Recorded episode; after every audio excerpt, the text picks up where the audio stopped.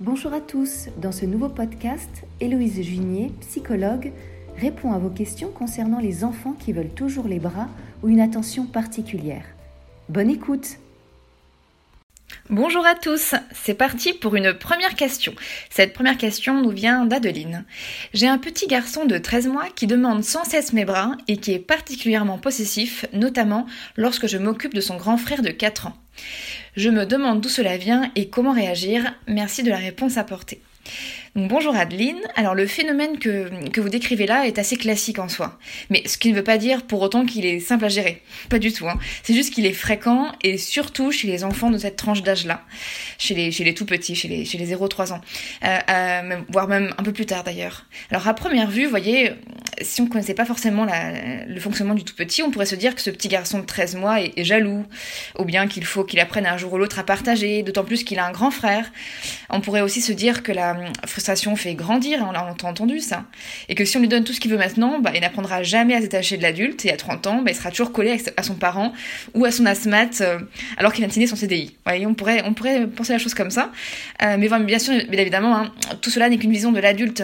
Il est difficile euh, de parler de jalousie chez le jeune enfant, parce que tout simplement parce que son altérité, son rapport à l'autre, sa compréhension de la relation à l'autre n'est pas aussi mature que chez l'adulte. Euh, et parler de, jalousie serait de l'adultomorphisme. Mais bien, la, réalité finalement, on va la voir ensemble, elle est plus simple, plus basique, euh, plus instinctive que ça. Et pour mieux comprendre ce qui se passe dans la tête de cet enfant, je vous propose de repartir aux fondamentaux, aux bases. D'ailleurs, c'est ce que je fais le plus souvent, c'est ce qui me paraît le plus, le plus sensé. Cet enfant de 13 mois, il faut rappeler que c'est un petit humain tout petit humain au cerveau profondément immature, dont la survie sur Terre hein, dépend à 300, 500, 600% de l'adulte. Donc autant dire que ce petit humain-là, il a intérêt à ce que cet adulte ne soit jamais trop loin, ni trop occupé. Donc il va avoir tendance à le suivre partout, à chercher constamment son regard et à réclamer très souvent ses bras. Euh, parce que le petit humain est programmé pour rechercher la proximité de l'adulte et pour être en interaction avec cet adulte-là beaucoup plus que le sera le petit girafon, par exemple, qui lui, euh, le, petit vénard, hein, des, des 30 minutes, une heure de vie, arrive à se redresser sur ses deux pattes, sur ses quatre pattes, pardon, après une chute de 2 mètres et à suivre ses, son, parent. Donc il est beaucoup moins vulnérable hein, que, le, que le sont les, petits humains. Mais alors sans doute me direz-vous, oui, ok, d'accord, les petits humains, ils sont des véritables pots de colle, ils sont très, très, très dépendants, très immatures, mais, mais pourquoi ils sont encore plus collants lorsqu'on s'occupe d'un autre enfant? Si c'est pas de la jalousie, c'est quoi alors? Alors ça c'est une, question qu'on me pose très souvent en, voyant en, formation. Alors pour vous répondre, je propose une petite métaphore qui a été développée par Nicole Guedney, que vous devez connaître, hein, qui est une brillante pédopsychiatre qui étudie la théorie de l'attachement. Euh, et cette métaphore-là permet d'apporter un autre regard à la scène. Imaginez que ce petit garçon de 13 mois est un avion et que vous, l'adulte, vous êtes un porte-avions. Pour que l'avion ce petit avion soit en mesure de prendre de la, distance, de prendre, de prendre des risques, de s'aventurer dans le ciel, il faut qu'il sente le porte-avions disponible en cas de besoin.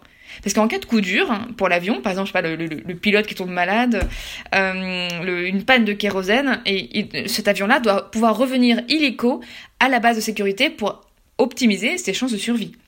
Donc quand le porte-avions est disponible, assis au sol, que tout se passe bien, pas de souci l'avion prend la distance. Mais voilà, quand le porte-avions est momentanément indisponible, parce qu'il se lève pour répondre au téléphone, parce qu'il se met à papoter avec un autre porte-avions, ou parce qu'il accueille un autre petit avion sur ses genoux, alors là, l'avion, qui était parti en vol, revient immédiatement à la base de sécurité. Ce n'est pas ce n'est pas, ce n'est pas de la comédie, ce n'est pas de la jalousie, ce n'est pas de la mauvaise volonté du caprice, c'est juste un instinct de survie de base pour lequel il est programmé il n'y est pour rien, il, ne choisit pas. Euh, et vous voyez, au contraire, je dirais que ce profil de bébé koala qui réclame l'attention de l'adulte quand l'adulte n'est plus disponible, ou qui suit l'adulte comme son ombre, est tout à fait sain et normal. C'est plutôt rassurant. Ça montre qu'il a un, bon fonctionnement.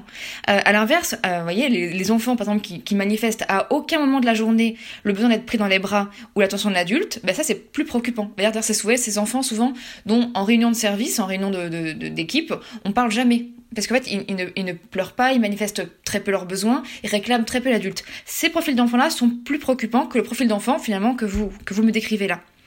alors là, je vous imagine me, rétorquer derrière votre écran, mais vous dites, mais, mais ok, mais il fait que suivre son instinct de survie. D'accord, mais concrètement, on fait quoi? Et ça, ça c'est une question, la question de, la théorie et la pratique. Comment, qu'est-ce qu'on fait? Comment on réagit concrètement? Euh, Alors, déjà, tout d'abord, n'essayez pas de le raisonner en lui disant il faut apprendre à partager. Euh, tous les cas dans la vie, la, vie, c'est fait que du partage. C'est, peine perdue. Dites-vous bien qu'à 13 mois, ce petit humain est bien trop immature pour partager, et ne serait-ce que pour penser le partage, parce que son, son rapport à l'autre n'est pas du tout fini. Et d'ailleurs, il fait que commencer. Il est aussi, euh, il est aussi incapable de, saisir que son grand frère a aussi besoin de vous. Ça, c'est, compliqué pour un enfant de 13 mois. Donc, inutile de lui rappeler ça, inutile d'espérer euh, qu'il comprenne ça il n'en pourra pas.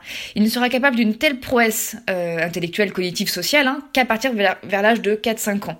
Et encore, vous voyez, certains adultes de 40 ans ont beaucoup de mal, ont beaucoup de mal à partager. Donc, la route est longue, euh, il faut être patient. Voilà.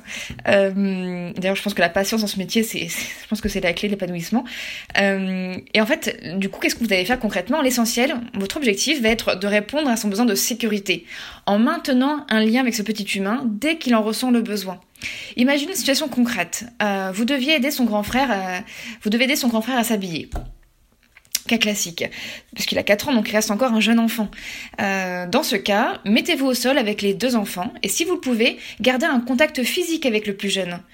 Euh, ça peut être juste qu'il touche votre jambe, toucher son visage régulièrement. Si cela n'est pas possible, alors que vous occupez du grand frère, adressez-lui des regards régulièrement. Montrez en fait que vous êtes toujours disponible pour lui, que vous êtes toujours là pour lui, que vous êtes toujours là en fait. Maintenez ce lien invisible. Vous pouvez lui parler de temps en temps par exemple. Et si c'est pas possible non plus, euh, si vraiment c'est pas possible et que c'est du coup il y a une autre possibilité, c'est le prendre en portage. Le portage permet vraiment de rassurer le plus petit tout en vous occupant du plus grand. Mais après, faut voilà, faut être à l'aise avec ce projet-là, faut que le parent soit soit d'accord, faut que faut que l'enfant euh, ait envie aussi. Mais c'est une possibilité, en tout cas pour les enfants, de de, porter les plus petits pendant qu'on s'occupe des plus grands. Et là, vous avez les bras libres, vous rassurez le petit et vous euh, répondez aussi aux au plus grands. C'est un très très très bon compromis qu'on voit souvent, de plus en plus souvent dans les modes d'accueil individuels, mais aussi collectifs. Et aussi, bien sûr, au domicile, bien évidemment, pour les, pour les familles. Euh, et vous pouvez aussi, de notre manière, sensibiliser le grand frère au fait que son petit frère a besoin de vous voir et de vous toucher aussi un peu tout le temps. Parce que ça le rassure, parce qu'il est encore tout petit, parce que quand il vous voit pas, ça l'inquiète, quand il vous touche pas suffisamment, ça l'inquiète également. Le plus grand est en, est, en, est plus en âge de comprendre euh, que le plus petit, bien évidemment. Même ça restera quand même pour lui difficile pas forcément à comprendre, mais à, mais à appliquer en tout cas. Voilà, j'espère qu'avoir pu vous, aiguiller. Euh, si vous souhaitez en savoir plus, je vous conseille vraiment de dévorer les écrits qui traitent de la théorie de l'attachement chez le jeune enfant. Vous trouvez beaucoup d'articles et, de, livres euh, qui, sont, disponibles. Et Nicole Guéné est une très très bonne auteure que je vous conseille euh, chaleureusement. Vous verrez, ils sont, ils sont passionnants et plein de, et plein de ressources. À bientôt. C'est parti pour une deuxième question. Cette deuxième question nous vient de Corinne. Alors, en tant qu'éducatrice de jeunes enfants, je travaille dans une section qui accueille 20 bébés. Quand certains dorment, on arrive plutôt bien à répondre aux besoins des bras des enfants qui sont au sol. Mais quand ils sont presque tous réveillés, on ne suit plus. Il y a beaucoup de pleurs, c'est très frustrant. Comment répondre aux besoins des bras de certains enfants sans léser les autres? Alors c'est une, c'est une excellente question. Alors chère Corinne, malheureusement, la situation que vous décrivez là n'a pas de, solution toute faite. Enfin si, la solution ce serait peut-être de demander à tous les parents de venir chercher leur bébé. Euh, mais bon, ce serait pas forcément bien vu par votre direction ni par les parents, euh, ni par les parents eux-mêmes. Euh, plus sérieusement, hein, comme je disais dans un précédent podcast, le bébé humain, de par sa très grande immaturité, est programmé pour être en un pour un avec un adulte. Donc plus exactement, son cerveau est programmé pour bénéficier de l'attention complète d'au moins un adulte pour lui tout seul. C'est-à-dire pourquoi de sociétés traditionnelles, hein, il y a plusieurs adultes qui gravitent auprès d'un seul bébé. Euh, chez nous, c'est un peu l'inverse. Au lieu de mettre cinq adultes en présence d'un bébé, on a eu l'idée farfelue hein, de mettre cinq bébés en présence d'un adulte qui n'a lui-même que deux bras. Donc voilà, forcément, ça ne pouvait pas marcher aussi bien qu'on l'aurait espéré. Parce que le cerveau voyait bien qu'il y a des milliers d'années, quand il a été construit et façonné par l'évolution, il n'avait pas prévu qu'on allait créer des crèches collectives où le bébé humain allait devoir partager l'adulte avec d'autres bébés humains aussi immatures que lui. Ça n'a pas de sens, c'est complètement insensé d'un point de vue euh, scientifique, d'un point de vue très descriptif. Bref, donc dans ce contexte qui est à la base défavorable par définition, L'idée va être de trouver le meilleur compromis. Je, parle souvent de compromis parce que c'est pas, pas une solution, c'est du compromis.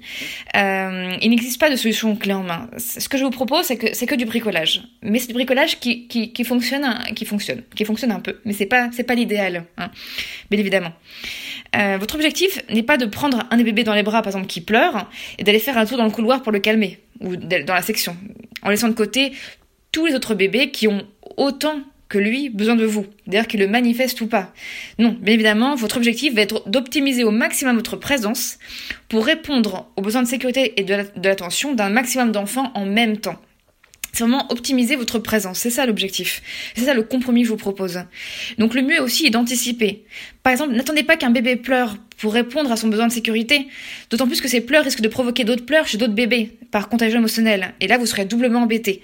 Non, en équipe, arrangez-vous pour que l'un de vous, l'une de vous, soit toujours au sol, disponible auprès des bébés on appelle cette personne une personne, un, porte-avions, ou, la personne phare, ou, le, pilier, ou ce que vous voulez. Cette personne sera une personne qui sera disponible physiquement et psychiquement pour les bébés, mais, mais vraiment à 100% disponible.